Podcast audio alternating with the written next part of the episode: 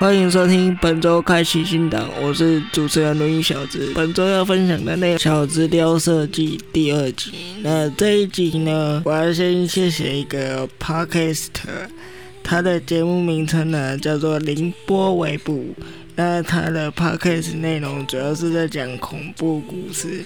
那他们的制作方式也很辛苦，因为他们都是自己写内容，自己。买版权音乐，然后花钱去制作一个节目，给这优质的节目多多收听，多多订阅，然后有能力的话给他们多累吧，因为真的很辛苦。先来前情提要一下，今天这一集 p o d c 呢，主要是我有一天在网络上看了一个插画，那我也知道他们的。主持人波比本身就会画插画，那我也蛮喜欢他的插画，所以我那一天就看到一个好像是平痛跟一个插画家合作，我都觉得那个风格跟他蛮接近，所以我就立马 IG 小盒子寄那个网址给他，结果他就马上回我一句。谢谢你让我的插画更有灵感，我就有点问他问他，为什么我会问他问他？虽然我自己身为设计师，我自己知道说，可能你在画图的时候或者是制图，你可能会有盲点或者是灵感没有的时候，但是波比突然吐出这句话的时候，我有点很下课。我的下课是，哎，他因为他们节目制作很好，所以。他没有时间的压力，怎么会突然有个做图的问题？后来就开始写计划，就把配句式打开，慢慢写计划。然后写完计划的时候，我写完之后就越写越有心得，所以我就想说啊，不然干脆来录这一集好了。那刚刚前面有提到说。我自己本身是设计师，所以我大概可以了解波比他的困难点。那今天我会稍微分成，就是本身我遇到这种困难的时候。我会怎么样去调试？第二，如何避免没有灵感的这种状况出现在自己的工作中？因为有的时候工作你可能急需要一张，可是你不能说没有灵感，因为你一旦没有灵感，老板会生气，的主管会靠腰。所以今天的这两个部分就是这样。那先进入第一个部分，如何避免没有灵感？平常就是多看图，多看一些资讯吧。那应该很多人都知道，最近都有一个文博。那文博的话，我插画区我有去看，那我也从文博上面去看到很多的插画家他们的作品。那从这些作品。中去了解每个设计师背后的意义。我个人是除了看单看作品之外，我还会去看他背后的设计理念。那早期我在带选手的时候，我都会跟我的学弟妹讲：先有设计还是先有图？也就是说。设计理念是图出来之后才有设计理念，还是你从设计理念中去了解图的来意？当然是先有设计理念再有图。可是，一般台湾的设计系的学生都是先把图画出来，因为老师已经给我了主题，所以我只要根据老师要的主题去。画图就好了，其实我不用去想设计理念，设计理念一定是图出来再去想。其实这样是不对的，因为这样子的话你会本末倒置。为什么呢？因为现在的很多设计系的老师都给你一个题目，然后你根据这个题目去做出一个创作，然后学生再根据这个创作再去解释他这张图怎么来的。可是我们一般人，如果你出了职场，你又是设计相关行业，你必须是，你可以去用你的理由去说服这张图的存在，所以你应该是用你的理由去做出你的这张图，而不是先有图之后再有理念。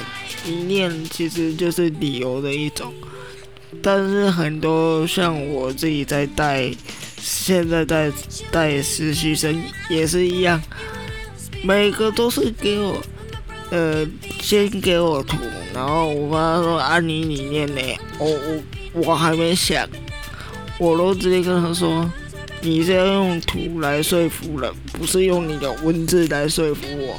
如果你的图一开始就可以说服人的话，为什么你还要解释呢？不是吗？所以很多人都是本末倒置，先用文字去说服他的图的理念，但是这样子对吗？其实这样是不对的。那浪费这么多时间来讲解这个问题点，是因为这个也是会让自己创作。呃，没有灵感，没有想法，所以这边提供货币两种方式：一是先根据你的主题去找你要去诉说这个主题里面的某一个重点，那你要的那个重点先画出来之后，再慢慢的去加东西。其实这样的话，对于插画家或设计师都有一定的帮助。第二个是。你本身就要有一定的看图，即使你没有把你喜欢的图存下来，那也没关系。但是你去看图的时候，先去看它的理念，再去看图，而不是看图之后再看理念。很多人在看作品说明的时候都是错，因为其实你用文字去看图，这样你的角度就不对。你用图去看文字的时候，你就可以说哦，原来是这样，而不是先看完文字，了解文字面之后再去了解图面。只要你的图面本身解释的够清楚，其实你的图面就已经可以说明你的理念了。所以奉劝各位大家，那个思维逻辑要变一下。自己去收集自己想要的图片，从自己可以画出的风格里面去找出你适合的，然后再去从你平时收集的那些图片里面去临摹出，不是照着他抄，是把他要的那个感觉先做出来。比方说，这个图画是着重于脸部的五官的哪一个地方？那你是不是可以把他的五官先，比方说你喜欢他的眼睛，那你把他的眼睛神韵，那你把它抄下去拼凑成一个不同的图案。其实设计无非就是拼凑组装，然后变成一个完整完美的图像而已嘛。对啊，设计简单讲，其实只是这样而已。很多人都把设计想得太复杂，太复杂，其实没有。只要你 case 接的够多，你知道自己的市场在哪里，其实你就不用担心说你没有 case，然后你没有独特性，没有人会聘请你。我想其实很多人都没有养成收集资讯的习惯，其实收集资讯反而是对设计师最重要的原因有两点，第一点是。呃，你多收集一些资讯，你可以避免你自己踩到呃抄袭的这个坑。那之后我会讲一集抄袭的一个节目，那就请大家多多收听。那其实第二点呢，除了避免抄袭，你可以去学习别人的配色。其实很多人我看过很多案例是。图像很漂亮，但是配色一般般，所以我都会很注重我带的实习生配色的要求一定要够好，因为有的时候你画的东西可能不是非常的完美，可是你可以用你的色彩去吸引人家的观看。其实如果各位 Podcast 听众有发现到有追踪到我的 IG，一定会发现我很爱用渐层色。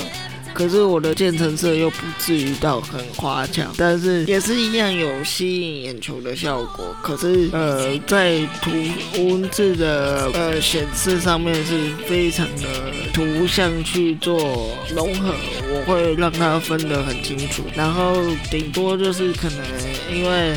像这一集的那个 IG 贴文或者是封面，大家都可以看到，因为我要塞波比的 IG，塞波比的他们的粉砖，然后塞 IG 又塞粉砖的状况下，我总不可能打一个账号，然后跟一个粉砖的名称吧，然后就直接放上去，我一定是要放 FB、IG 的 icon。其实我原本是有想说，把我再放我的 IG 一个 icon 共用两个账号，其实这样会造成说不知道右边这一块是谁的。那如果是后来是想着还是把两个分开好了，因为以免大家搞错。那其实波比他们后来有开一个粉丝专业。现在才一个人按赞，然后加我两个人，请大家再多多去宁波微步的 Facebook 按赞。你们的按赞与收听是对创作者最大的鼓励。那扯远了，那我们回来一下。其实我最后想要补充的一个点是。